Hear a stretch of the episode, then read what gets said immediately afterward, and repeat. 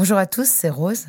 Avant de commencer cet épisode, je voudrais vous parler d'un podcast qui m'a fait du bien à la tête et au corps. Adieu complexe de Malika Ménard nous plonge dans les pensées contradictoires de l'être humain qui voudrait cheminer vers l'acceptation mais qui se perd dans le doute, le jugement, le sabotage et la détestation de lui-même trop souvent.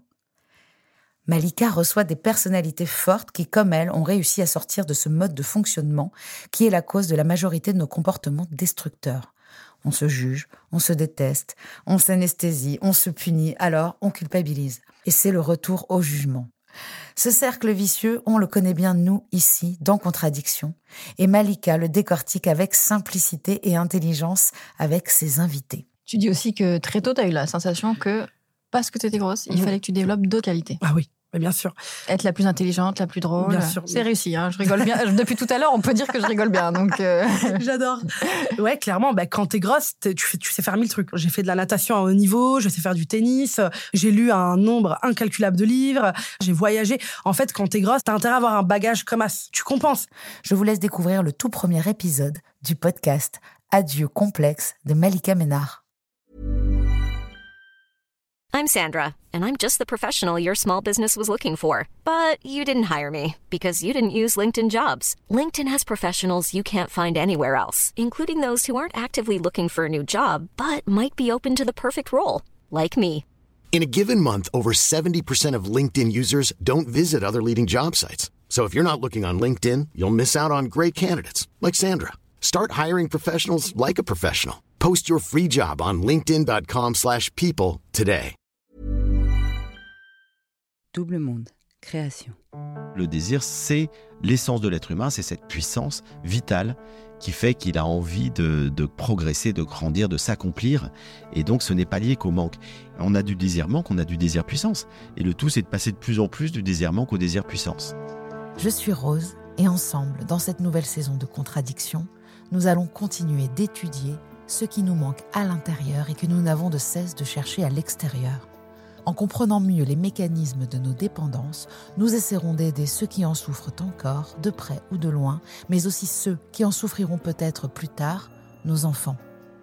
Quels sont les liens entre troubles mentaux, profils neuroatypiques et addiction Quels sont les horizons, les espoirs et les découvertes auxquels nous raccrocher? Si l'addiction est une maladie dont on ne guérit pas, comment vivre avec dans les meilleures conditions possibles? Aux côtés d'auteurs, de médecins, de psychologues, de philosophes, de politiciens, de personnalités diverses, anonymes ou moins, plongeons ensemble au cœur de nos contradictions.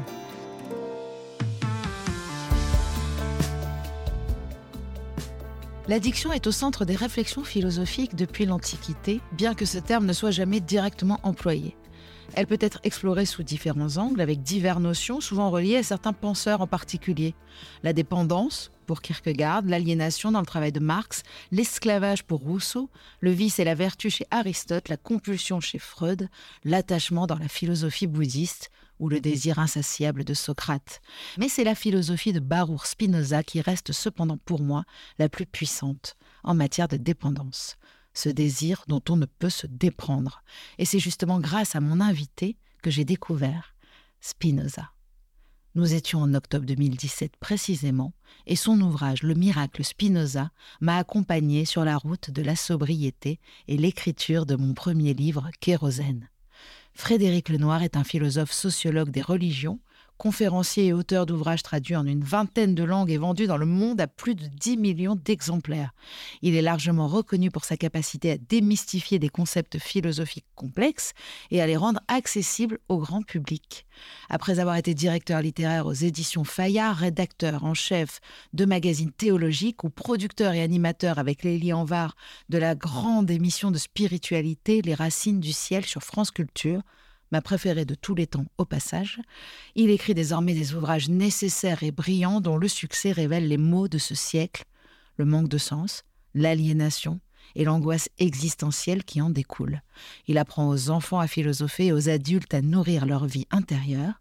Il clame qu'on est sur Terre pour grandir en liberté et en amour et affirme être devenu heureux à 35 ans. J'aurais aimé lire son dernier livre Le désir, une philosophie avant de finir le mien, notamment pour toutes ces notions telles que la volonté, le désir, le plaisir, la liberté, la passion, entre autres, notions dont les frontières sont parfois floues pour la philosophe embryonnaire que je suis. Je suis donc heureuse de revisiter tous ces concepts avec Frédéric Lenoir ce matin dans Contradiction. Bonjour Frédéric. Bonjour Rose. Désolée pour cette introduction très longue, mais je pense que ta carrière l'a nécessité. Ben, en tout cas, c'est gentil, je suis touché. Voilà. Euh, dans ce podcast, nous avons l'habitude de commencer en demandant à nos invités quelle est leur définition de l'addiction. Bah, ce qui me vient spontanément, euh, l'addiction, c'est une perte de liberté, c'est un esclavage qui fait que, quel que soit l'objet de l'addiction, qui peuvent être extrêmement variés, hein, on peut être addict à plein de choses, on n'a plus de maîtrise sur les choses. C'est-à-dire, C'est plus nous qui sommes le pilote. Et il y a quelque chose en nous qui, s'attache à quelque chose, à une habitude, une pratique, etc. Et on n'a plus la liberté de choisir. Donc c'est quand même une perte de liberté. Totalement. Donc, euh, d'après toi, euh, le plaisir, est- il est fugace, alors que la satisfaction est, est immédiate. Et il explique que nous pouvons ressentir du plaisir dans diverses activités telles que manger, converser, jouer, mais que cette sensation n'est pas suffisante car elle nécessite constamment d'être renouvelée. Donc, en fait, euh, dès le début, on peut voir que euh, naissent les dépendances de cette façon-là. Tout à fait. C'est-à-dire que de toute façon, euh, le plaisir a toujours besoin d'être renouvelé, quel Voilà. que soit le type de plaisir. Mais dans l'addiction, ça va un peu plus loin. C'est pas simplement, par, par exemple, on pourrait dire, euh, j'ai plaisir à écouter euh, Bach euh, ou Mozart, bah, je vais écouter Bach ou Mozart, mais c'est un plaisir qui, qui nous élève. L'addiction, lorsqu'on en parle de manière plus pathologique, c'est lorsque euh, on ne peut pas s'empêcher de faire quelque chose, d'aller chercher du plaisir, mais dans quelque chose qui finalement ne nous élève pas. Et donc l'addiction à la beauté du monde, l'addiction à euh, Bach ou Mozart, c'est pas grave. Ce qui est grave, c'est une addiction qui nous met dans la tristesse, une addiction qui nous empêche de nous de grandir, de, de, de nous exprimer dans toutes nos potentialités, ou qui nous rend esclaves de quelque chose qui finalement nous détruit. Et donc c'est l'addiction au jeu, à l'alcool, euh, aux réseaux sociaux, enfin tout ça qui fait qu'on peut pas vraiment euh, s'épanouir profondément. Et donc on a besoin de ce plaisir, mais ça nous met dans une tristesse de plus en plus profonde Mhm. parce que c'est quelque chose qui nous rabaisse. Et, et donc je dirais que rechercher le plaisir, c'est pas un problème, Mhm. mais lorsqu'on est dans une addiction à un plaisir qui ne nous permet pas d'être profondément nous-mêmes et, et, et libre et épanoui, et ben à ce moment-là, ça, ça devient un problème. Donc c'est pas le plaisir le problème, Mhm. c'est le type de plaisir. C'est un peu le mal de, de la société actuelle, justement, tu l'as bien dit, avec les réseaux sociaux. Dans ton livre, on en parle beaucoup. En fait, toi, tu te définis comme un symptôme de cette société. J'ai lu ça dans une interview où tu dis, en fait, quelque part, les gens ont besoin euh, de revenir à des valeurs nobles qui font du sens parce que, justement, les plaisirs aujourd'hui qu'on nous offre, comme le disait très bien notre ami euh, Alain Souchon, des désirs qui nous Qui affligent, nous afflige, ah oui, Voilà. formidable, ça, full sentimental. full sentimental. Ouais, On est nous inflige des désirs qui nous affligent et C'est pour et ça que les gens achètent et des- prise d'idéal Ouais, exactement. et, et on nous, de choses pas commerciales. Et on est dans une société bah, consumériste dans laquelle on nous dit le bonheur c'est lié à la consommation Mhm. et on croit que parce qu'on aura une, une belle montre, parce qu'on aura une grosse voiture, parce qu'on aura de l'argent qu'on sera heureux. Mhm. Et en fait non, c'est pas quelque chose qui nous épanouit. On a besoin bien sûr hein, d'avoir un minimum de sécurité, de liberté, de confort, mais après euh, croire qu'il y a que ça qui va nous rendre heureux, c'est faux. Et donc, du coup, euh, il s'agit de, de s'émanciper de cette injonction permanente à consommer et être dans l'extérieur. Parce que ce qui nourrit l'être humain le plus, c'est l'intérieur. C'est l'amour, c'est la poésie, c'est la tendresse, c'est la lumière, c'est L'amitié. c'est tout ce qui est invisible. hein, ce que disait euh, Saint-Exupéry, euh, l'essentiel est invisible pour les yeux. Ce qui est invisible pour moi, c'est la spiritualité. La hein. spiritualité, c'est- tout ce qui nous fait grandir, c'est c'est tout ce qui nourrit notre vie intérieure. Or, la société dans laquelle on est valorise que l'extérieur, ce qui se voit, euh, ce qui impressionne, ce qui parce que on est dans la comparaison sociale. Les choses qui vont vite aussi, en fait. J'ai l'impression Les que... choses qui vont vite, qui manifestent la puissance, la Mm. compétition. Donc, on est dans des valeurs globales dans une, d'une société qui sont à contre-courant de ce qui, à mon avis, euh, rend le plus profondément l'être humain heureux. Et donc, il s'agit de résister à ça et d'être à contre-courant. D'ailleurs, euh, Aristote nous dit, le philosophe, c'est celui qui remonte le fleuve à contre-courant. Mm. Il faut pas être embarqué par le flux euh, dominant. Il faut, euh, par l'intelligence, par la réflexion, par l'esprit critique, résister et aller en fait vers ce qui est bon pour chacun d'entre nous. Et ça, c'est un travail personnel qu'on doit faire encore plus aujourd'hui, où il y a une puissance d'un matraquage euh, marketing, publicitaire, etc., qui nous entraîne tous collectivement vers euh, des dépendances, vers des choses qui nous rendent au fond pas heureux.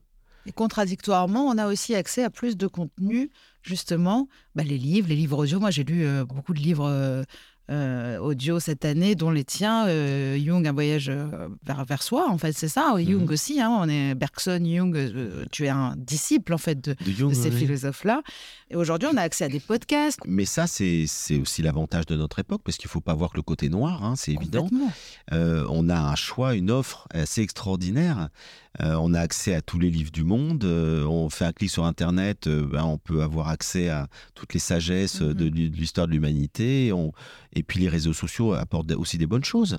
Après, tout le problème, c'est de, c'est l'addiction. C'est-à-dire que on peut tout à fait avoir accès à plein de choses, mais il faut pas tomber dans une dépendance qui fait qu'on n'a plus de liberté. Et les réseaux sociaux paraissent un très bon exemple. Moi, je les utilise. Euh, quand je fais des conférences, je, je poste sur les réseaux sociaux, bah, ça fait une année déjà mes conférences, bah, tant mieux. Sauf que j'y passe même pas cinq minutes par jour sur les réseaux sociaux. C'est-à-dire je vais pas regarder tout ce, qui- tout ce que les autres publient, etc. et tout. Je m'en sers comme d'un outil. Moi, j'ai arrêté, je dis souvent, je rate la vie de tout le monde, mais plus la mienne. Voilà, bah, bravo, c'est une très belle formule. pas mal. Oui, ou alors on dit, il faut arrêter de comparer son intérieur avec l'extérieur des autres. Des autres. Parce qu'en ouais. fait, on est euh, dans une culpabilité énorme de dire mais regarde cette maman, elle fait des- la cuisine pour ses quatre enfants, en même temps elle fait ça et en même temps elle est belle et en même temps elle est mince. C'est un, un enfer. euh, De toute façon, la comparaison, je pense que c'est la, la- Alors, la source de la souffrance. tout- tout vient de là et ça vient de notre cerveau primaire, hein, le striatum. J'ai invité Sébastien Boller, figure-toi. Ah, c'est bien ça. Et on l'a Parce eu. que c'est super ce qu'il a sur Bah le oui, tu as- vu que tu en parles beaucoup. J'en parle beaucoup. Où est le sens aussi? Voilà, tout à fait. Parce que vraiment, ça m'a, ça a éclairé une problématique philosophique vieille comme le monde. Mm. C'est-à-dire que de- depuis euh, 2500 ans, hein, les philosophes nous disent euh, euh, qu'on est effectivement prisonnier du regard des autres, du regard social, qu'on se compare. Sénèque nous dit si tu veux être malheureux, compare-toi. Bon, mais la clé, elle a été apportée par euh, les neurosciences qui nous montrent que dans notre cerveau primaire, le striatum, il y a un besoin naturel de se comparer. C'est-à-dire que ça fait partie, euh, comme le besoin de sexe, de nourriture, d'information, les besoins primaires, fondament- primaires fondamentaux. Qui, qui, qui déclenchent de la dopamine. Et qui déclenche le circuit de la récompense, c'est-à-dire de la dopamine, et après on devient addict à la dopamine, Mm. parce qu'on recherche toujours ça pour avoir un Mm. shoot de dopamine.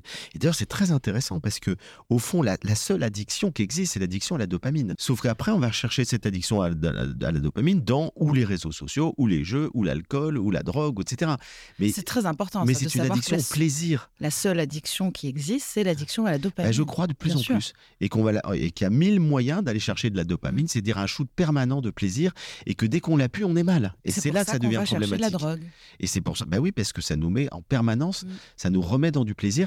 Mais par contre, le, le- le problème, c'est qu'on l'a pu, on est mal et de plus en plus mal.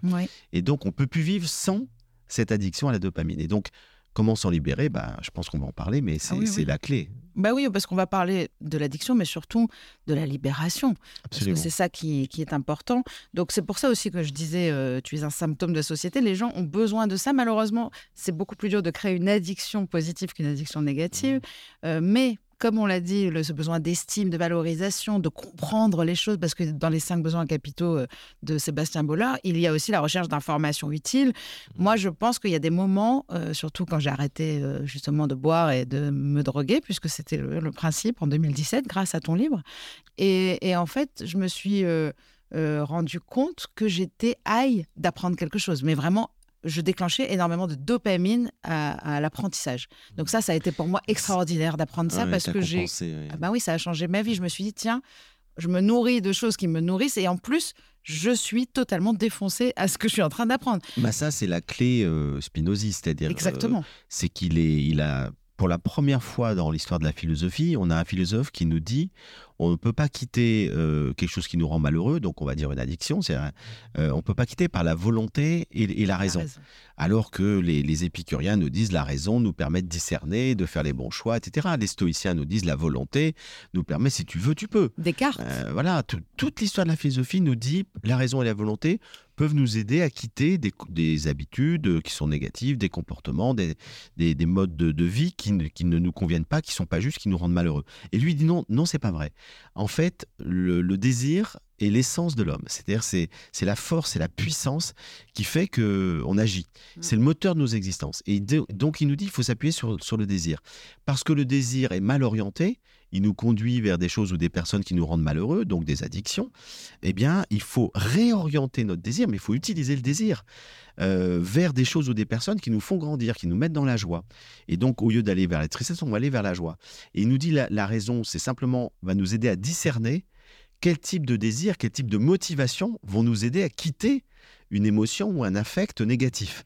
Et donc, la raison va juste nous aider à découvrir un affect positif plus fort que l'affect négatif qu'on cherche à quitter. Comment, en Alors, fait, cette raison va Eh bien, en fait, euh, alors, ça peut venir de nous, ça peut venir des autres. C'est de hein. l'apprentissage aussi. Oui, je pense que la clé, c'est effectivement d'avoir un minimum de curiosité et d'ouverture. Ça peut être les autres. hein. Des gens peuvent vous dire, tiens, je prends un exemple euh, très concret. Je connaissais une jeune fille qui était euh, complètement euh, addicte euh, à la drogue. Et ce qui l'a aidé à en sortir, c'est le cheval. Mais quelqu'un lui a- l'a amené un jour dans, dans un club hippique, et puis elle a eu une attirance pour les chevaux. Le contact est bien passé, il y a eu un lien affectif. Et puis ça l'a tellement plu Mhm. qu'à un moment donné, cet affect supérieur, donc l'amour pour les animaux, Mhm. et l'amour que les animaux lui donnent l'a permis de, de quitter l'amour qu'elle avait pour la drogue. Et à ce moment-là, bah, à un moment donné, la bascule s'est faite. Et c'est-à-dire que pour monter à cheval et tout, il fallait qu'elle arrête euh, son addiction euh, qui la rendait euh, malheureuse. Donc là, on est typiquement dans un truc spinoziste. Réorientation. Réorientation du désir. Orienter son désir vers une activité, Mhm. une relation. Ça peut être une relation amoureuse. Non, mais Ça les addicts ont du mal à croire à ça parce que, par exemple, j'ai lu, même dans tes ouvrages, ou même euh, Didier Van Kovlart aussi, euh, il explique vraiment qu'en s'occupant d'un- d'une plante, d'un animal, on Mmh. peut totalement réorienter euh, son désir. Moi, j'ai même vu cette série Shameless, dont je suis fan absolue, où il y a un addict incroyable qui s'appelle Lip, euh, qui va au AA, donc au AA, et on lui dit, euh, avant d'être avec une meuf, avant de commencer quoi que ce soit, occupe-toi déjà d'une plante. Si elle meurt pas, tu t'achètes un animal. Si elle meurt pas, tu peux avoir une amie. Et si vraiment elle meurt pas, cette amie, tu peut-être tu pourras avoir un bébé. Je pas ça. Mais vraiment, il faut, il, on- il faut commencer par s'occuper Mais des. les animaux, souvent, c'est vrai. C'est-à-dire que parce qu'ils ont tellement d'affect que des gens qui, qui sont. Parce que faut, faut, faut voir la- la- l'origine. Pourquoi est-ce qu'on est en addiction négative? C'est qu'on manque d'estime de soi, on manque d'amour. On manque, bon. Donc il y a vraiment un besoin fondamental, souvent affectif, qui n'est pas nourri. Mais un animal vous donne un amour inconditionnel. l'amour, en fait, Ah bah, vu qu'on a, on consommé grandir. par manque d'amour, il va falloir arrêter en rajoutant de l'amour. Exactement. Donc et c'est- donc, et, très, très et les animaux donnent de l'amour inconditionnel. Complètement. Et Mais d'ailleurs, dans les modèles Minnesota, qui sont les modèles, euh, on a reçu pas mal de gens qui ont fait ces cures-là, c'est ce- sur le modèle des 12 étapes des alcooliques anonymes. D'ailleurs, on va en parler parce que c'est grâce à Jung que ce modèle vrai, existe. ouais. Eh bien, il y a des ateliers avec des, des chevaux. Mmh, Ça m'étonne pas du tout. Aujourd'hui, dans des, des EHPAD avec des personnes euh, âgées qui sont un peu dépressives et tout, on met des chats. Bien sûr. Et les gens qui veulent avoir un chat dans leur chambre, ils laissent la porte ouverte. Et les chats, ils se baladent, ils viennent, ils montent sur le lit, etc. Et tout. J'ai appris aussi que les chats pouvaient aller euh, en fin de vie. Euh, il paraît que quand les chats vont s'installer dans une chambre, souvent, C'est qu'ils sentent que la personne va va, partir. partir. Ils accompagnent. Incroyable. et Ils ont un côté. euh, ils sentent très, très bien, de toute façon, tout ce qui se passe dans l'inconscient des gens. Oui. Et ils nous accompagnent. Moi, j'ai plusieurs chats et je vois très bien quand je vais pas bien, ils viennent ronronner sur fou. moi. Quoi. C'est, Oui. il y a quelque chose de, de très puissant chez les animaux. Mais pas que ça. Prenons les activités artistiques. Euh, thérapie, oui. Et pas que l'art-thérapie, simplement, à un moment donné, si on, on est touché par un art, le fait de vouloir grandir dans, la créativité artistique, il faut arrêter certaines addictions.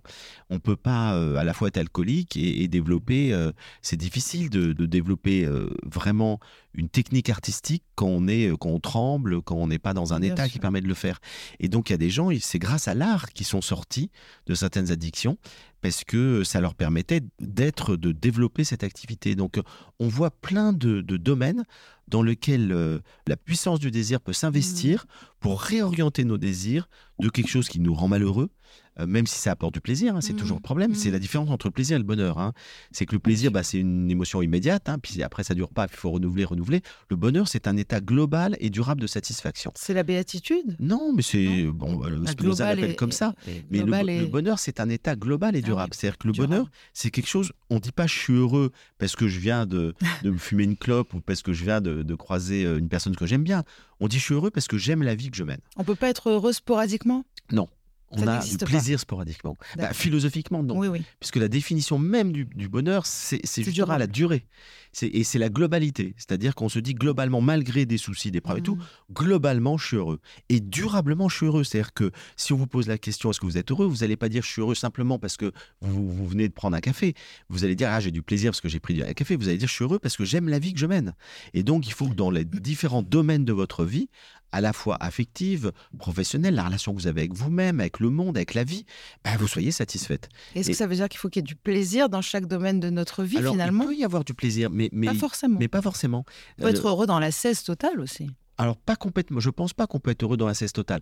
Je pense qu'il faut un minimum de plaisir. Ce que disait Épicure, hein, d'ailleurs, euh, une vie sans plaisir, euh, le bonheur est difficile. Mais euh, il peut y avoir des plaisirs qualitatifs plutôt que le- de- des plaisirs quantitatifs.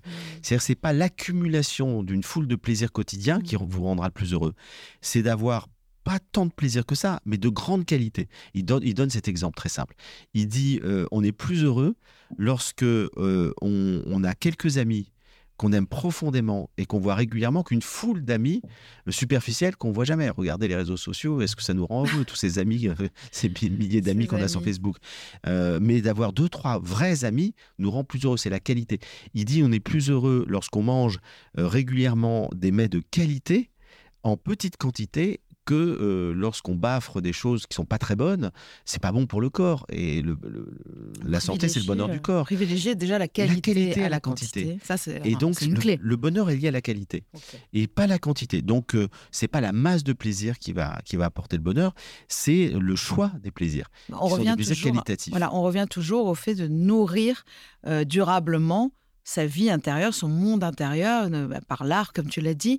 Bergson qui dit euh, être libre, c'est accomplir une œuvre qui nous ressemble. Moi, je trouve que ça, c'est une Je réalité. connaissais pas cette formule. Elle est c'est- magnifique, c'est-à-dire je me rends bien compte que quand je fais quelque chose comme là, ça se voit d'ailleurs, c'est pour ça que je coupe énormément la parole souvent, on me le dit, parce que je suis dans un tel enthousiasme, anthéos, n'est-ce pas? Une théos, ouais, c'est Dieu, l'enthousiasme, c'est en Dieu. Mais c'est vrai. C'est vrai, et puis quelque chose qui nous ressemble. Puis alors, en même temps, euh, l'altérité nous, fait grandir aussi, la différence. Parce que c'est vrai que ce que tu dis, c'est juste. Et en même temps, ce qui nous ressemble, c'est plutôt, je dirais, quelque chose qui fait écho à un besoin fondamental qu'on a. Parce que moi, je, sais par exemple que ce qui me nourrit le plus, c'est la nature, tu vois. Et je sais pas si la nature me ressemble, mais ce que je sais, c'est qu'il il y a une harmonie dans la beauté euh, du monde qui me bouleverse, qui me fait un bien fou. Et que rien ne me nourrit plus et donc m'empêche de tomber dans des- toutes sortes d'addictions possibles, hein, parce que je suis euh, totalement nourri quand je vis dans la nature. C'est pour ça que je vis euh, depuis euh, 30 ans euh, dans la nature. J'ai la chance d'avoir une petite maison au bord de la mer, où dès que je me lève, je, je regarde ça et je me dis, mais quel que le monde est beau, il me nourrit. Et du coup, j'ai pas besoin d'aller chercher d'autres plaisirs immédiats, parce que j'ai un grand, une grande joie tous les matins devant moi par la beauté du monde que je et contemple. Et ceux qui n'ont pas cette chance justement d'avoir la beauté du monde devant leur fenêtre, qu'est-ce qu'on Ben, peut dire à ces on gens-là peut la faire aussi venir chez soi, par la musique par exemple. Écouter de- une musique qui nous élève l'âme, qui nous fait du bien, qui nous nourrit. Euh, Aujourd'hui, on peut avoir accès à la, à la- à la lecture, la poésie. Euh, moi, je lis de la poésie. Il y a des petits moments, ça m'arrive de moins en moins souvent, des petits moments où j'ai des petits, des petits coups de déprime, parce que j'ai des galères, des trucs difficiles, etc. Et tout. Ben, je sais que la poésie me fait un bien fou. Et je vais plonger dans les contemplations de Victor Hugo, dans Bobin, euh, dans Rilke. Et là, d'un coup, poum, mon âme respire. Ça m'élève. Et donc, je crois qu'il y a plein de choses qui, qui coûtent rien, hein, franchement. Le la poésie. travail aussi, est quelque chose Alors, de bien sûr. manuel aussi. Moi, je me rends compte que les gens qui travaillent manuellement sont plus heureux. Ça fait beaucoup de bien. Alors moi, j'ai, c'est la terre. C'est-à-dire que moi, c'est le potager, c'est, c'est les arbres, c'est, Le je, je taille les. Bon, j'ai, j'ai la chance, voilà, d'avoir du. euh, Oui, mais c'est pas une chance. de la dire, nature. J'ai- choisi, Oui. j'ai choisi d'aller vivre dans la nature. Mais du coup, je peux être en contact avec les arbres, avec la terre. Avec... Et pour moi, le manuel, je suis pas un bricoleur. Euh, je ne saurais pas construire une table. Mais par contre, je sais bien tailler un arbre, je sais bien euh, planter. Et ça, ça me fait beaucoup de bien. génial. Ça me, ça me ressource, ça me met euh, vraiment en lien avec la nature, dans la force vitale. On parlait du vital, bah, c'est Bergson qui nous parle de l'élan vital. Mm. Et l'élan vital, il commence, c'est la vie. Elle est pleine d'élan vital. Et donc, il faut se relier à cet élan vital. Et les, manières, les meilleures manières de s'y relier, c'est le contact avec la nature, qui est bourré d'élan vital. Et c'est l'art, c'est la création artistique. La création artistique, Oui, c'est c'est pas que l'art. On est dans la création. Création, la créativité, on pourrait dire. Créativité, même ce pas que dit euh, artistique, Nietzsche, c'est la créativité. Oui, Un, un chef d'entreprise peut être ultra créatif. complètement. Il fait du business, mais, mais il est hyper créatif Bien dans sûr. son business. J'en connais quelques-uns, ils ont, mis, ils ont mis une créativité dingue pour trouver euh, un nouveau produit, comment le faire connaître, etc. Et donc, la créativité, elle peut être présente dans, dans plein de choses. D'ailleurs, euh, dans ton livre, tu en parles beaucoup. Un ami, un ami fiscaliste, je crois, euh, qui peut être créatif Ah dans oui. son métier. Ah, lui, c'est incroyable, les trucs qu'il Dieu, trouve. mais aussi les professeurs. Euh, moi, je vois euh, les professeurs qui ont une créativité, Ouais, ceux qui n'en ont pas. Et ben, on voit la différence tout, déjà dans l'apprentissage des enfants, mais surtout même dans la joie de- de- d'exercer son métier. Mmh. Et je trouve qu'on revient, moi, un des plus grands philosophes, euh, c'est Jean-Jacques Goldman. Moi, Jean-Jacques Bah, Goldman. il changeait la vie. Pour moi, il explique tout. C'est-à-dire quelqu'un qui est cordonnier ou quoi que ce soit, professeur, euh, si dans sa façon d'exercer, eh ben, il rend le monde meilleur, en fait, lui-même se nourrit, il nourrit. Donc on est dans ce cercle vicieux de l'altruisme, qui est un altruisme égoïste, en fait, qui nous nourrit.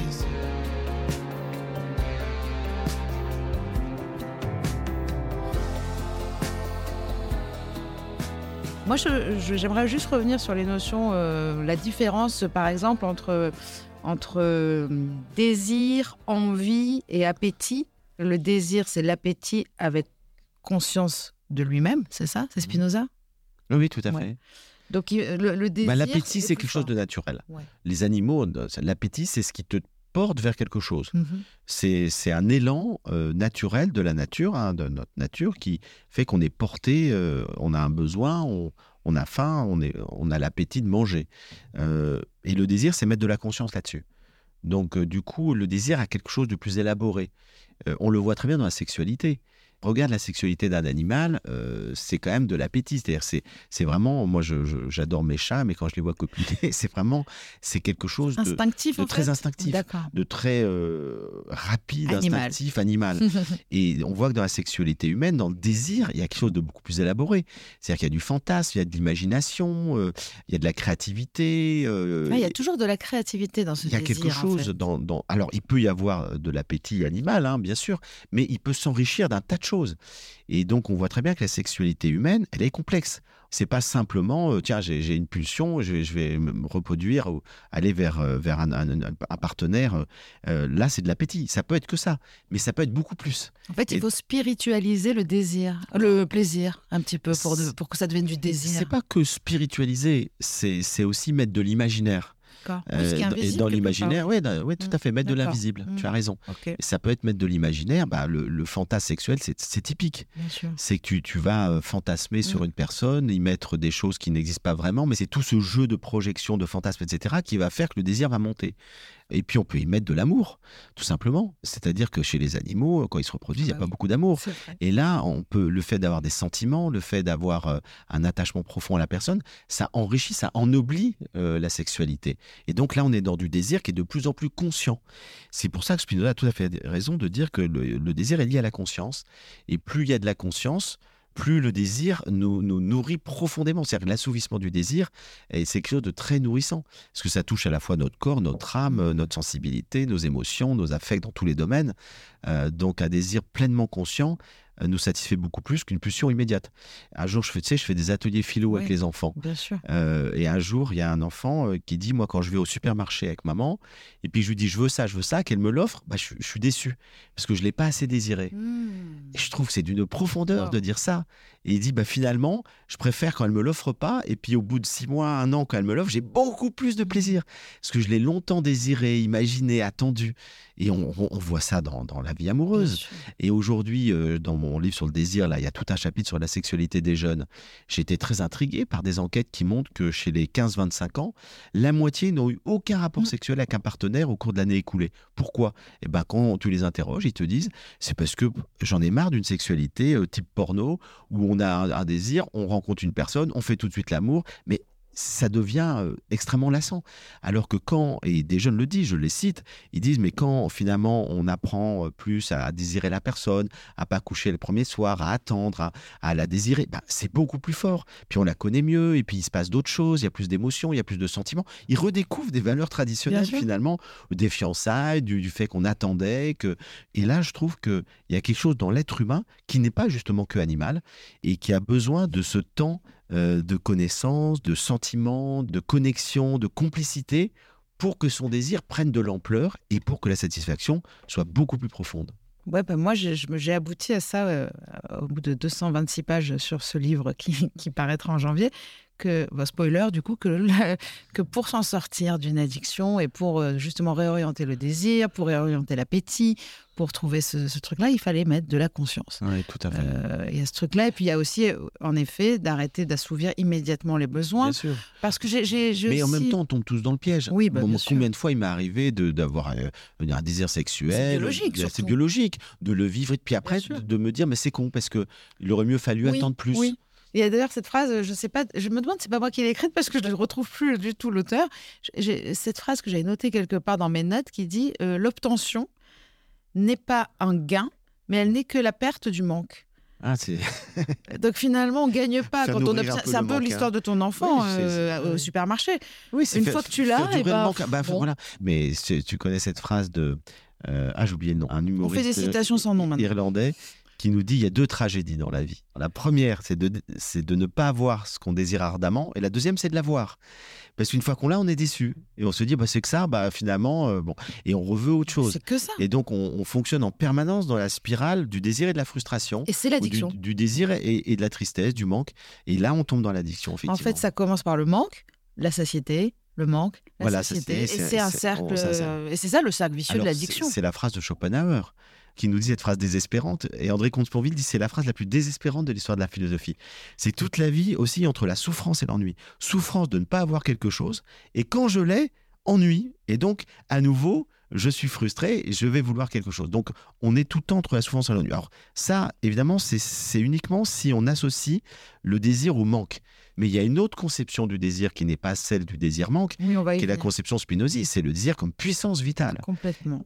Alors, si j'ai bien compris, je voulais qu'on en parle, mais je pense que l'étymologie, euh, ça vient euh, donc de, de- de- du grec ou du. Enfin, je sais qu'en hébreu. latin, du desiderare. du la- voilà, alors, ça, c'est incroyable parce qu'il y a deux étymologies, deux oui. étymologies opposées. Il y en a une qui, qui signifie arrêter de contempler le cosmos, les étoiles, Les étoiles, perdre et la- l'autre qui est désidérare. Sortir de la sidération. Sortir de la sidération, donc Ouais. se mettre en mouvement. Tout à fait. Incroyable. Ah oui, c'est passionnant parce que ces deux étymologies correspondent aux deux grandes conceptions qu'on a du désir dans l'histoire de la philosophie. C'est très important pour l'addiction, surtout. perdre le- le- les étoiles, c'est-à-dire perdre la connexion au fond avec le divin, etc., qui fait que on est dans le manque permanent et on va désirer sans arrêt parce qu'on a perdu la boussole. Mais les deux sont c'est Et, l'autre, c'est qu'on sort de la sidération Et on et- se met en se mouvement, met en pour enfin pour sortir enfin, de. exactement, sortir de l'addiction. De... J'ai l'impression que tout est dit, on pourrait arrêter là, mais c'est hors de question. Et donc la première conception, c'est Platon, hein, c'est le manque, et la deuxième, c'est Spinoza. Voilà, si j'ai bien compris, on a le désir manque, qui lui c'est Platon, Socrate, et on parle d'insati- d'insatiabilité, donc ça, ça mène à la souffrance évidemment. Moi je pense que l'addiction vient se loger ici, dans le désir manque évidemment. Et on a le désir puissance qui est au cœur de l'éthique de Spinoza et qui n'est pas du tout euh, motivé par le manque ni par le cerveau primaire, donc le Non, non. striatum, on n'est pas là-dessus. Mais j'ai l'impression qu'il y a une, conception un peu plus relativiste qui est Aristote et qui pense qu'il y a une faculté désir, que la fa- Alors faculté Aristote, c'est- désirante. c'est du pré-Spinoza. Ah voilà, c'est ça. Aristote, déjà, il, il contredit Platon en disant il n'y a pas que du manque dans le désir, il y a une puissance désirante dans l'être humain. Voilà. C'est-à-dire, c'est une force qu'a l'être humain, mais il va pas plus loin. Et c'est Spinoza qui, je, il ne le cite pas, mais qui, probablement en repartant d'Aristote, va beaucoup plus loin, en disant le désir, c'est l'essence de l'être humain, c'est cette puissance vitale qui fait qu'il a envie de, de progresser, de grandir, de s'accomplir. Et donc, ce n'est pas lié qu'au manque. On a du désir manque, on a du désir puissance. Et le tout, c'est de passer de plus en plus du désir manque au désir puissance. Ça, c'est bien. Il faut qu'on le sache pour l'addict. C'est très important de. C'est ça qu'on doit faire, en fait. Pour sortir de l'addiction, philosophiquement, il faut passer du désir manque Manque au désir au puissance. désir puissance. C'est Et donc le- cultiver la puissance vitale, comme on disait, à travers à la fois le- la beauté, Eh euh, l'art, euh, l'amour. euh, Justement, euh, on a trois réactions philosophiques par rapport à, à ce désir manque, entre guillemets, je pense. On a ceux qui décident de contrôler ce désir par la raison. Et là, ça serait Aristote et Épicure. On aurait ceux qui aimeraient le supprimer. Donc là, on a le stoïcisme qui voudrait supprimer par la volonté. On y croit moyennement. Et le bouddhisme, par quoi d'abord? Le détachement. par le détachement. Et la troisième solution serait de réorienter le désir. Et là, on est tous partants. C'est Spinoza, c'est Nietzsche, c'est Jung, c'est Bergson. Comment le réorienter? Par la joie, en fait, non? Par quoi? Comment on le réoriente ce désir? On va revenir là-dessus. Parce que Bergson, il dit un truc très bien. Il dit la vie nous prévient par un signe que nous avons atteint notre but. C'est la joie. Oui, oui. La joie, c'est le suprême désirable. Voilà. Parce qu'au fond, ce qu'observe Spinoza, c'est que à travers tout ce qu'on désire, À travers tout ce qu'on recherche, c'est la joie qu'on recherche. De lorsqu'on est dans le sentiment amoureux, dans le désir amoureux, on recherche la joie, de la satisfaction, de la rencontre. Mais même dans la drogue, je pense Bah, bien sûr. qu'on pense qu'on va avoir de la joie. la sinon, joie, on le ferait pas. recherche la béatitude, on Bien recherche sûr. le bonheur absolu, donc Mhm. la joie. Mhm. Parce que la joie, c'est le bonheur incarné, Mhm. le bonheur dans le corps, qui, qui est plein de, qui nous met, euh, voilà, dans une émotion très intense. Et donc, au fond, Spinoza observe que ce que nous recherchons tous, quel que soit le type d'expérience, c'est la joie. Et donc, il s'agit de d'orienter nos désirs vers ce qui nous met dans la joie. Et là, on est devant toute la philosophie de Spinoza, Voilà. et j'en dis un mot en quelques Bien minutes. sûr, qu'est-ce que la joie C'est ce Qu'est-ce que la joie Spinoza. Ben, En fait, euh, il observe que euh, tout organisme vivant fait un effort pour persévérer dans son être et pour grandir, pour progresser, pour s'accomplir. Et il nous dit, au fond, ce, la joie vient du passage d'une moindre perfection à une plus grande perfection. Chaque fois qu'on grandit, chaque fois qu'on s'améliore, chaque fois qu'il y a plus de puissance vitale, on est dans la joie. Et à l'inversement, chaque fois qu'on ne peut pas progresser, chaque fois qu'on est bloqué, on est dans la tristesse. Et, et ça, c'est tellement vrai. C'est-à-dire que si on l'observe à tous les niveaux de nos vies, c'est vrai. Un enfant, on le voit, euh, dès qu'il apprend quelque chose, dès qu'il progresse, il est dans la joie. Et puis, euh, dès qu'il peut pas euh, progresser, dès qu'il est bloqué, on est, il est dans la tristesse. Et on est tous pareils. Passage d'une. d'une- moindre à une plus grande perfection. Et, et l'inverse pour la tristesse, c'est Ben, on, dé- on le diminue. passage d'une. Bah, en fait, je sais Oui, plus la phrase, mais on, diminue. On diminue, c'est-à-dire qu'on ne peut plus s'accomplir, on ne peut Mhm. plus progresser. Mhm. Et donc, soit on est bloqué, soit on diminue. Mhm. Du coup, ce qu'il s'agit de, de faire, c'est effectivement de découvrir ce qui, selon notre nature propre, va nous permettre d'aller vers la joie. Et alors là, c'est l'orientation de nos désirs. Et l'orientation de nos désirs, pour Spinoza, ça vient de la raison. C'est-à-dire, c'est l'expérience, c'est l'observation, Ce c'est l'analyse, bon. c'est ce qui va nous permettre de, de discerner qu'est-ce qui, moi, euh, en tant qu'individu singulier, Mhm. va me correspondre. Et donc, il s'agit d'orienter mes désirs vers des choses, des idées ou des personnes qui me correspondent. C'est-à-dire qui s'associent bien avec moi, avec ma nature singulière. Donc, derrière ça, il y a l'idée que nous avons tous une nature singulière, on est tous différents, et que ce qui est bon pour l'un n'est pas forcément bon pour l'autre. Euh, le chocolat peut être très bon pour toi et très mauvais pour moi, ou vice-versa. Plutôt, en tout cas, moi, c'est très bon. Il y a des gens, ils font une indigestion tout de suite. Ouais. Le- il y a des aliments qui nous conviennent, des aliments qui nous conviennent pas. C'est pas la même, euh, c'est pas les mêmes pour les, pour les uns et pour les autres. Il y a des types de personnalités qui sont toxiques pour les uns, qui sont pas du tout toxiques pour les autres. vrai. Il y a des types de croyances, de pratiques spirituelles qui sont très bons pour les uns, très mauvais pour les autres. Par exemple, en amour, justement, je trouve ça génial euh, par rapport à ce que tu dis. Parfois, on est avec quelqu'un qui n'a pas forcément euh, que des qualités, mais ces, ces défauts-là ou ces qualités-là vous font grandir. Oui, complètement. Et moi, je me rends compte de ça, que je- il y a des gens avec qui j'ai grandi Ouais, ouais, euh, à parce qu'il de- avait tel ou tel, défaut, d'ailleurs, oui. Ouais, qui, qui, qui nous permettent de- d'être pas de certaines voilà, choses. c'est pas de- parce qu'une chose est bonne. Non, non, non. euh, c'est le fameux aussi. Il la- faut voir si ça nous permet de grandir. C'est vraiment la clé de tout. Donc la raison pour discerner, pour discerner mais le seul moteur du changement reste le désir. le désir. Donc orienter, réorienter ses désirs vers des choses ou des personnes qui nous font grandir et qui nous mettent dans la joie. On va quand même parler un petit peu de la volonté, parce que dans cette société... Oui, Tu parlais de l'amour. euh, Est-ce que tu connais la définition de Spinoza de l'amour? Parce que comme Ouais, tu connais beaucoup de choses. Ouais, je m'aperçois que tu as énormément de connaissances, donc je suis sûr que tu connais la Oui, oui. définition. Euh, bah évidemment, l'amour, c'est une idée adéquate de. C'est ça? Tu es presque Ouais. dessus. C'est un une dés- joie. Une joie avec un, accompagnée d'une idée adéquate de la personne. Exactement. C'est une joie liée à l'idée d'une cause extérieure, c'est ça? C'est une joie liée à l'idée d'une cause. Et cette idée peut être adéquate ou inadéquate. Voilà. La cause extérieure, c'est une personne C'est la personne ou l'objet. ou l'objet. Et l'idée peut être adéquate ou inadéquate. Donc, Mm. par exemple, je peux euh, avoir une idée adéquate de l'autre. Donc, la joie sera une joie vraie, active, parce que je connais vraiment On ne l'autre. sera pas être déçu surtout. On ne sera pas déçu Oui. parce qu'on le connaît tel qu'il est. La passion, c'est une idée inadéquate parce que nous avons des projections sur l'autre, nous imaginons l'autre. Tu Donc- dis même donc- que l'amour dure trois ans, c'est beaucoup trop long. Oh, bah, je vrai. pense que six mois aujourd'hui, euh, en quelques mois, on sait, euh, on a découvert que bah, finalement, on a fait le tour et on se rend compte que bah, l'autre n'est pas l'idée qu'on avait, etc. C'est très biologique aussi, parce que toutes les hormones qu'on a déclenchées au moment de la Donc- rencontre aussi, c'est c'est C'est très biologique, euh, tout à fait. Il y a, y a plein de, de choses biologiques, il y a plein d'imagination, On il y a tout ça ce a de miel, même avec le produit, on dit ça. Euh, avec les, les substances toxiques, on a une lune de miel avec un Oh, produit, ça veut dire que ça disparaît J'ai un ami psychiatre qui dit la première fois qu'on fait l'amour avec quelqu'un, il y a huit personnes dans le même lit. Parce parce qu'il y a à la fois les deux amoureux, il y a les anciens conjoints et les parents respectifs. bien que tout ça se brasse dans notre imagination, dans nos projections, dans notre sensibilité. Et donc, euh, il faut avoir effectivement une, cause de- une, une idée de plus en plus adéquate de la cause extérieure que l'on désire. Et, et ça, euh, ça vient avec l'expérience. C'est alors soit on est très intuitif, c'est-à-dire que quand on rencontre quelqu'un, on a vraiment l'intuition de ce qu'est la personne, au-delà de ce qu'elle peut dire, parce que Mhm. quand la personne, elle se montre toujours sur son bon visage dans la relation amoureuse. C'est rare qu'on dise, tu sais, euh, je suis un loser, euh, tu sais, je j'ai ronfle la tué quatre nuit. ou cinq euh, femmes avant toi. Ouais, voilà, je suis bon. On monte, on dit toujours, je suis un winner, je suis quelqu'un de très créatif, très artiste, je fais de la méditation. On monte toujours le bon côté. Donc déjà, l'intuition peut nous dire, bon là, il en rajoute un peu, mais c'est pas grave, parce que je vois très bien le type de personnage. Et ça me convient, ça me convient pas. Puis souvent, on se fait embobiner. On a envie de croire que l'autre correspond à l'image qu'on a du prince ou de la princesse charmante. Et après, c'est l'expérience, c'est la confrontation avec le réel, l'observation, qui va nous remettre les pieds sur terre. Et là, bah, soit on aime la personne telle qu'elle est, avec ses défauts, ses qualités, euh, ses hauts, ses bas. Et à ce moment-là, on est dans une connaissance adéquate de l'autre.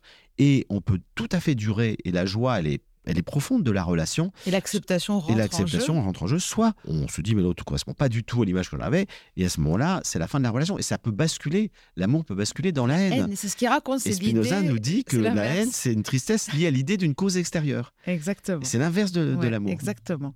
J'aime beaucoup de toute façon tous les axiomes dans, dans l'éthique qui est très difficile à lire euh, parce que on a les des définitions clés. exactes Ah, mais quand tu de chaque chose de des la vie, mais tout, de la haine, de la jalousie, de l'amour, de la passion, Tout à fait. tout est décrit à la perfection. Une phrase, euh, quand tu dis qu'il y a des gens qui ont fait des traités de 1000 pages sur l'amour et que lui, il fait une ligne. Une ligne Une joie liée à l'idée d'une cause extérieure. Oui. Tu te dis, mais comment et, et quand tu analyses, tu te dis, mais c'est tellement profond. C'est tellement vrai. Mais c'est tout vrai. le sujet de la dépendance affective et la dépendance affective aux personnes toxiques aussi. Et puis, si on veut revenir à notre sujet qui est l'addiction euh, aux produits euh, toxiques, par exemple, ou à, ou à un comportement addictif, c'est pareil. C'est on se fait une idée de- inadéquate de la chose qu'on désire. hein. On pense que ce verre-là, il va nous faire du bien, Oui, bien sûr. évidemment. On peut pas ne pas parler de, de- du concept de, de la notion de volonté euh, avec la philosophie et avec l'addiction. Pour moi, c'est- extrêmement important. Et on a surtout beaucoup de, de différences entre les philosophes. On a quand même ceux pour qui euh, la volonté est le, le seul moyen de réussir à s'en sortir, euh, comme euh, Kant, Rousseau ou le stoïcisme, je crois Mhm. aussi. Et puis, on a ceux qui mettent en avant que contrôler ses désirs par la voie de la raison et non de la volonté. Donc ça, c'est pas la volonté. On a Aristote et Épicure, on est plus dans la raison. Et enfin, on a, comme encore une fois, Baruch Spinoza qui, lui, ne parle pas Et puis, alors, je voudrais dire un mot du bouddhisme, parce que Ah c'est très particulier. Oui. Et c'est très intéressant. Euh, le, le Bouddha, lui, bon, tu connais le discours sur les nobles vérités, Oui. hein, c'est que tout est souffrance et que la souffrance est liée au désir-attachement. Et pour euh, atteindre le- la béatitude, le bonheur profond et durable, il faut quitter le désir-attachement. Et on l'a souvent compris, notamment en Occident, comme euh, tuer le désir. Euh, C'est-à-dire ne plus du tout désirer. C'est pas ça qu'il dit. C'est qu'il dit il faut quitter l'attachement lié au désir. Mmh. Autrement dit, tu peux désirer euh, une personne, par exemple, elle te désire pas. Ah, tu es déçu. Il faut lâche quitter prise. cette déception. Quitte, quitte cette déception.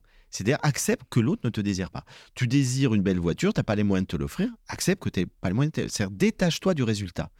Et c'est très intéressant, parce que ça, c'est une vraie philosophie que je trouve intéressante. On ne tue pas le désir. Eh ben, on ne tue pas le désir, tu continues de désirer plein de choses, de rêver. de- Et puis, si tu peux pas, si c'est inaccessible, eh ben, à ce moment-là, tu acceptes. C'est l'acceptation que le réel ne correspond pas à ton désir. Et donc, tu, tu es dans le détachement. Mais le détachement, c'est pas tuer le désir. Bien sûr. Tu vois, c'est simplement enlever l'attachement qui est lié au désir. Parce qu'on est d'accord qu'on n'a pas envie de tuer le désir, parce que c'est Bah non, c'est la puissance de vie, Voilà. c'est tuer la vie. Oui. Et donc le bouddhisme ne nous dit pas qu'il faut plus désirer. Il nous dit simplement vis dans le détachement tous tes désirs. Et si tu n'obtiens pas ce que tu veux, tu l'acceptes, c'est pas grave. Et moi j'essaye un peu de vivre comme ça.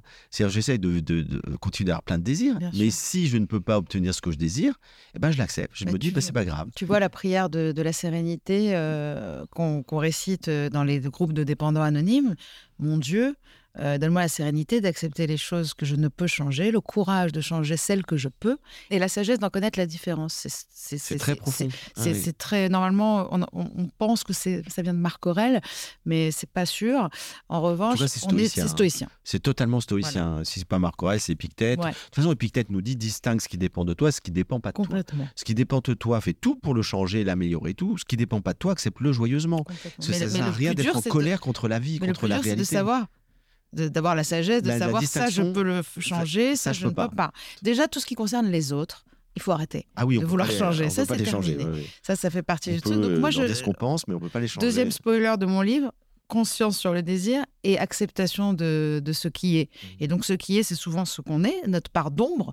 Parfois, il faut l'accepter plutôt que de combattre. Moi, Tout je suis fait. plus pour mettre de la lumière Bah, plutôt tu, que tu de. connais cette phrase de Jung qui est formidable. On ne devient pas lumineux en regardant la lumière, mais en traversant son ombre. C'est magnifique. Alors, ça, je la connaissais pas. Bah, elle est magnifique, elle Ah, dit bah, tout. magnifique. Ça va aller voir ce qu'il y a, la part d'ombre qu'il y a en nous et la conscientiser.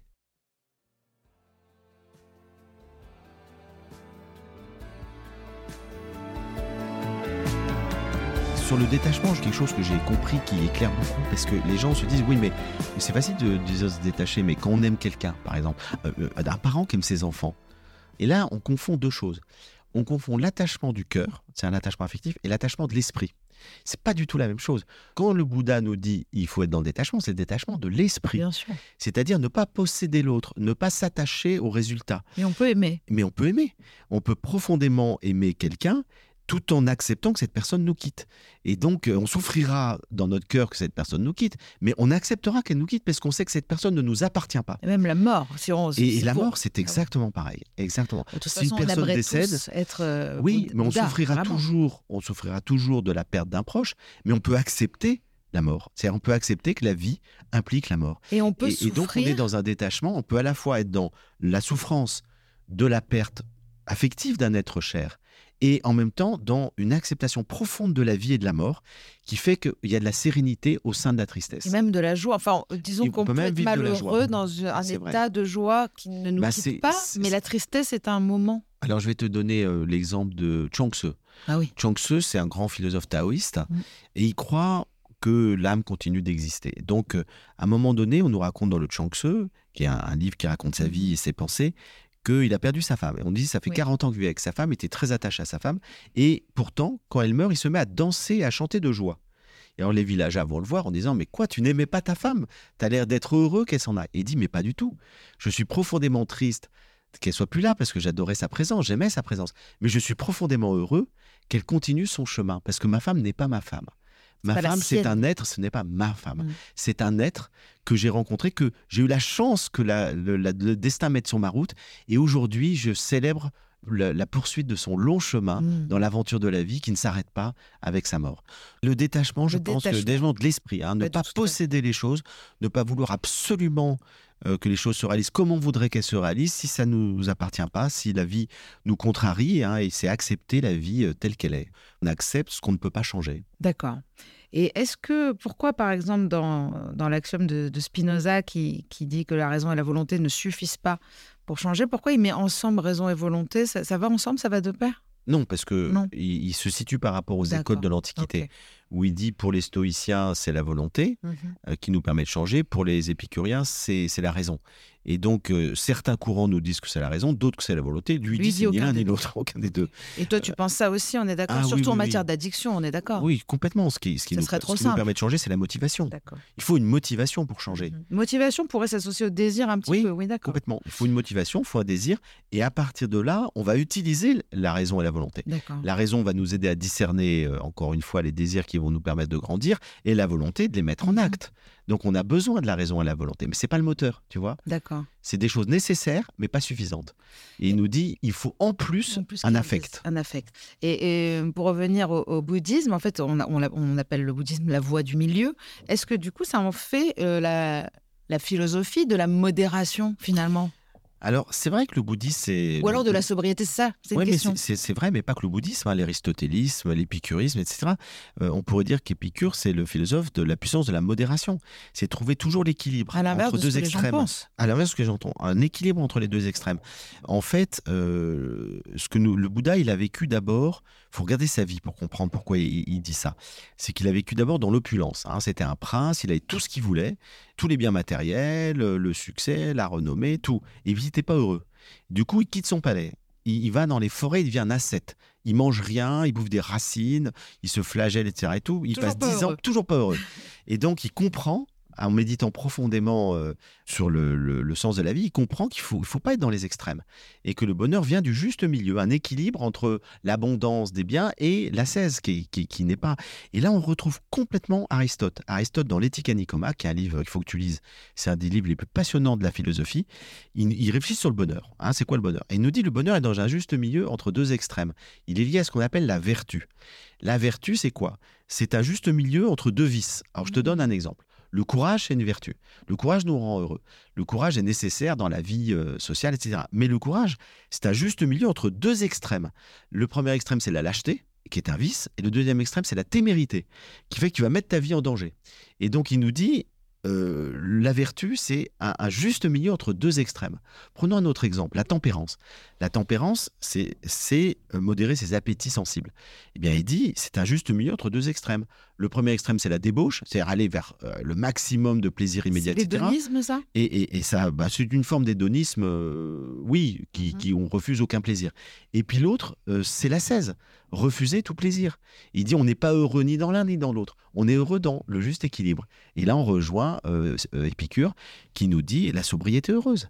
C'est-à-dire qu'on est heureux dans la qualité plus que dans la quantité. On est plus heureux de partager un bon repas avec peu de mets de qualité, quelques bons amis dans un jardin, que de baffrer dans un palais avec euh, plein de mets qui sont pas savoureux. Et Pierre Rabhi, évidemment. A euh, repris cette expression. Bien sûr.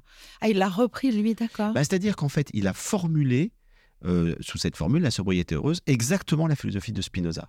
Alors malheureusement dans l'addiction, Euh, pas de Spinoza, de- d'Épicure. d'Épicure. Malheureusement dans l'addiction, euh, c'est ça le problème, c'est qu'à un moment donné, ce sont des gens qui ne peuvent pas modérer. Il faut toujours plus, ouais. Il faut toujours plus, ça veut dire qu'on est parfois obligé d'aller vers une sobriété totale, c'est-à-dire on appelle ça sobriété abstinence. Abstinence. Voilà. Et c'est l'abstinence qui permet de quitter l'addiction au produit. Exactement.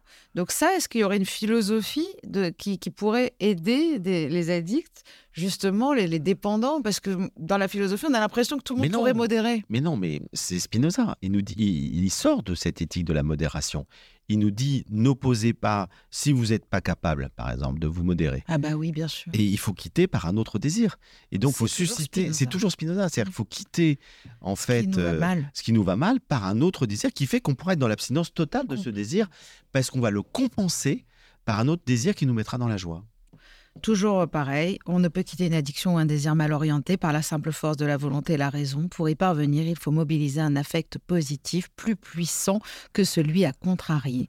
Donc cette phrase de réorientation des désirs, en fait, je crois que c'est la, la clé de solution, tout. c'est la clé C'est la clé de tout. de tout, la clé donc de la liberté. Euh, tu as dit le but, le propre de l'existence serait de grandir en liberté et en amour. Donc euh, c'est lié. Je pense qu'en mettant de l'amour dans tout ce qu'on fait, dans tout ce qu'on vit, euh, ça nous rend libre. Ah oui, je pense que quand l'amour est vrai, hein, parce que Mhm. ben, l'amour peut être illusoire Éviter aussi. les hein. passions, justement, les Ben passions voilà, tristes. Ce qui nous rend, euh, ce qui nous rend esclaves, c'est la passion. Mhm. La passion nous rend complètement esclaves. Donc Mhm. on n'est pas libre du tout dans les passions. On peut pas, on est compulsif, on peut pas s'empêcher d'appeler la personne, d'être mal. Bon. Alors que quand on est dans, dans un amour vrai et qu'on n'est pas dans cette compulsion euh, du désir, ben, à ce moment-là, on est libre. Alors malheureusement, euh, je sais que nos auditeurs sont plutôt trentenaires, quarantenaires, je pense, mais, mais pour les plus jeunes, tu le dis très bien, je suis devenue heureux à 35 ans. Moi, je suis devenue euh, Ah, on apprend- heureuse on plutôt à apprend à 40 maîtriser ans. ses Voilà. passions. Il paraît qu'on devient philosophe à 40 ans. 45. C'est- 45, c'est- Aristote qui disait c'est 45 Ah bah, ans. J'ai 45. L'âge où on a suffisamment vécu, compris, on s'est observé, on se connaît mieux, et du coup on est capable Et de oui. faire les bons choix. Donc c'est malheureusement c'est quand même lié beaucoup à l'âge. Quand tu parles de passion, moi à maturité. 20 ans, je ne voulais pas d'un amour. Euh, Bien sûr qu'il soit plus euh, serein. Voilà. On cherche pas la sérénité, Pas hein, on tout. cherche l'intensité. Pas du tout. Et c'est vrai qu'au bout d'un certain temps, qu'on, à force d'être malheureux dans l'intensité, on se dit il y a peut-être un autre moyen de vivre des relations affectives qui nous épanouissent plus en profondeur, plus durablement. Exactement. Pour terminer, je voulais savoir si tu savais que, comme tu as écrit un merveilleux ouvrage euh, sur euh, Carl Gustav Jung, si tu savais que Jung a été euh, à l'initiation de pas mal de, préceptes de- des alcooliques anonymes. Oui, alors tu vas me, me dire lesquels, je sais que tu les Parce- sais, Non, mais mais parce je qu'en sais que les lui. alcooliques anonymes se sont inspirés de Jung. Exactement, parce que le célèbre psychiatre, euh, il s'intéressait à, à l'alcoolisme dans les années 20. Et Bill Wilson, qui est le cofondateur des AA, des alcooliques anonymes, euh, a écrit à Jung en 1961 pour exprimer sa grande gratitude pour ses efforts. Une certaine conversation que vous avez eue avec un de vos patients au début des années 30 a joué un rôle crucial dans la création de notre association. Son envie d'alcool était l'équivalent donc ça c'est ce, qu'a répondu Jung, hein. son envie d'alcool était l'équivalent à un faible niveau de la soif spirituelle de notre être pour la plénitude exprimée en langage médiéval, l'union avec Dieu. Alors nous, on dit qu'un ad- un addict, c'est un être spirituel qui n'aurait pas les bons outils. Et c'est exactement ce que dit Jung, c'est-à-dire qu'il va falloir de la spiritualité Mmh. pour sortir de cet affect Alors, négatif. je ne savais pas exactement ça. Alors, c'est tout à fait vrai par rapport à Jung qui nous dit qu'il y a une dimension spirituelle très profonde dans l'être humain qui doit être assouvie, sinon il cherche par des ersatz. Exactement. Mais avant Jung, c'est Platon qui dit ça, dans le banquet. Oui. C'est Socrate. Et donc, l'idée de Platon, c'est que notre héros, le désir, euh, il s'oriente vers des corps, et puis à partir de la, rencontre avec des corps, il va découvrir une âme, et il va aimer et désirer une âme, puis à partir d'une âme, il va désirer la connaissance, puis il va désirer le beau en soi, et c'est Dieu qui a derrière tout ça. Donc l'idée qu'il y a derrière la philosophie platonicienne, c'est qu'en fait, nous avons tous un désir infini parce que nous venons de Dieu. C'est-à-dire que nous sommes tous des êtres spirituels et que nous avons notre désir est infini et donc aucune chose finie ne peut le satisfaire. Il n'y a que l'infini qui peut satisfaire notre désir. Et donc tant qu'on n'a pas trouvé l'objet véritable de notre désir qui est Dieu, alors, quand on dit Dieu, c'est même chez Platon, c'est le beau en soi, l'un en soi, c'est pas le Dieu Mhm. forcément des monothéismes, c'est pas le Dieu barbu qu'on peut se représenter. C'est le bien en soi, le beau en soi. On aspire à la beauté infinie, à l'amour infini, etc. qui- qui est la définition même du divin. Et il dit tant que, puisque nous sommes des parcelles du divin et que nous sommes enfermés sur terre dans ce corps, Mhm. eh bien, euh, nous aspirons à retrouver cette union avec euh, l'absolu. Et donc, euh, c'est pour ça que notre désir est infini chez l'être humain. Si tu observes chez les animaux, leur désir, il est fini. Eh bien, bien sûr. Il est fini. Seul l'être humain a un désir infini. Pour Platon, c'est parce qu'on vient de Dieu et qu'on aspire à retourner à Dieu que notre désir le plus fondamental, c'est un désir d'absolu. Et tant qu'on l'a pas vécu à travers une forme de vie spirituelle, eh bien, d'une certaine manière, on ira nous enfermer dans des désirs finis qui finalement seront toujours insatisfaisants. Et d'ailleurs, la drogue ou l'addiction, c'est la recherche d'un infini. Bien sûr. Derrière tout ça, on recherche quelque chose d'absolu. Les dépendants ont du mal à accepter souvent cette partie religieuse, entre guillemets, mais qui ne l'est pas, qui est spirituelle euh, dans les groupes de Oui. dépendants, parce qu'on on parle d'éveil spirituel. C'est-à-dire, sans éveil spirituel, ça va être très Difficile. compliqué. C'est pour Ouais, ça qu'aussi les gens y arrivent mieux souvent plus tard, ou quoi que c'est pas vrai, parce qu'on peut avoir des éveils spirituels à 5 ans. Euh, toi, tu es, on a un point commun, il y a cette espèce d'agnostisme, mais en même, en même temps mystique, qui est de, de vouloir bien être s'intéresser à tout ça, d'y croire parfois, d'y croire moins. Moi, je sens que parfois, il y a une- un éveil spirituel très puissant, une croyance dans le divin, et surtout celui de Spinoza, dans le Dieu de nature, le Dieu euh, qui est en Du moi. cosmique. Oui, que moi-même, j'ai l'impression d'avoir une part divine et que tout est relié. Est-ce que l'unité serait la clé? Est-ce que c'est de mettre de l'amour, euh, de passer de la peur à l'amour? Enfin, Bah moi, je- tu sais, j'ai écrit dans mes bouquins depuis 25 ans Oui. que tout le chemin de la vie, c'est de passer de la peur à l'amour et de l'inconscience à la conscience. Voilà. Je pense qu'on est sur Terre pour aimer de plus en plus et de plus en plus loin, et c'est sans fin. Euh, C'est infini l'amour, cette forme d'amour spirituel qui nous élève. Et puis, euh, de, la- de- de- de passer de l'inconscience à la conscience, c'est-à-dire qu'on vit dans, dans l'inconscient, et progressivement, on met de la conscience. Et plus on met de la conscience, plus on est libre. C'est pour ça que je crois que c'est la liberté et l'amour qui sont les deux choses les plus essentielles, les deux valeurs les plus essentielles, et que plus on est libre, plus on est dans la joie, plus on aime, plus on est dans la joie. donc Mais- même sans être religieux, puisque tu ne l'es Mais- pas, mais ni tout ça, c'est pas de la religion. Voilà. La religion, c'est juste euh, la forme dogmatique, si tu veux, d'une aspiration au sacré. Qui est très profonde. D'ailleurs, mon dernier livre, hein, ça s'appelle euh, euh, L'Odyssée du sacré, c'est de montrer que ce qu'il y a de premier, c'est le sacré, c'est-à-dire cette espèce de, de quête hein, euh, Depuis la nuit euh, des temps. depuis la nuit des temps, de, de sens, d'infini euh, que nous avons en nous, et puis que ça, ça a été ensuite euh, géré par, dans les cultures par des religions qui gèrent le sacré, elles organisent le sacré. Mhm. Mais ce qui, ce qui est premier, c'est ce sentiment profond que nous avons en nous, et donc il faut bien distinguer notre besoin de sacré, notre quête spirituelle qui peut prendre des formes très diverses, des religions qui sont euh, l'organisation collective du sacré. Les finalement. rituels sont importants. Mais on a besoin de rituels, mais, mais trouvons des rituels qui nous personnels, c'est-à-dire qu'on peut chacun avoir nos rituels personnels de vie, Ah bah qui ne ça, sont pas forcément les rituels collectifs. euh, euh, les contradictions, j'aime bien savoir quelles sont les contre-addictions de, de mon invité. Ça peut être justement souvent des rituels, mais donc passer de, de la peur à l'amour, passer de l'inconscience au conscient, tu nous l'as dit. Ouais, Est-ce que tu as quelque chose de très concret à dire comme ça, qui, toi, par exemple, t'empêche de faire des choses qui peuvent te détruire parfois? Moi, je crois que c'est euh, peut-être la prière, c'est-à-dire que je, je- vraiment de me connecter à plus grand que moi, tu vois, et, et sentir qu'il y a une présence Wow. qui m'accompagne. Et je la nomme pas, hein, c'est-à-dire que je ne sais pas. C'est-à-dire que comme je ne suis pas religieux au sens, euh, mais le fait de penser qu'il y a une conscience plus grande que moi qui est là, qui m'accompagne, bah, de penser qu'elle est là, euh, et puis qu'elle est pure, qu'elle est belle, tu vois, peut m'aider à ne pas faire certaines choses. Ah, ça peut aider tout le monde. Et j'aimerais terminer là-dessus, parce que c'est exactement euh, un message euh, comme ça que j'aurais, j'aurais eu envie pour ce, cet épisode que j'ai trouvé passionnant. Ça m'a fait Bah, énormément encore- plaisir en de tout cas, Keren, euh, je ne te connais pas, hein, c'est la première fois qu'on se Oui. rencontre, mais je m'aperçois que tu as vraiment une soif euh, philosophique euh, très profonde. Oui, Tu es habité par là. ça.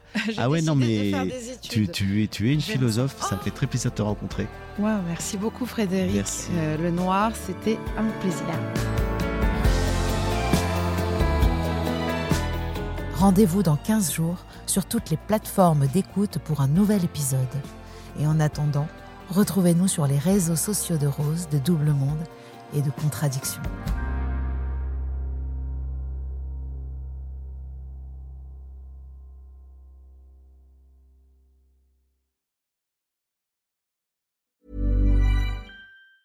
Mom deserves the best, and there's no better place to shop for Mother's Day than Whole Foods Market. They're your destination for unbeatable savings, from premium gifts to show-stopping flowers and irresistible desserts. Start by saving 33% with Prime on all body care and candles. Then get a 15-stem bunch of tulips for just $9.99 each with Prime. Round out Mom's menu with festive rosé, irresistible berry chantilly cake, and more special treats. Come celebrate Mother's Day at Whole Foods Market.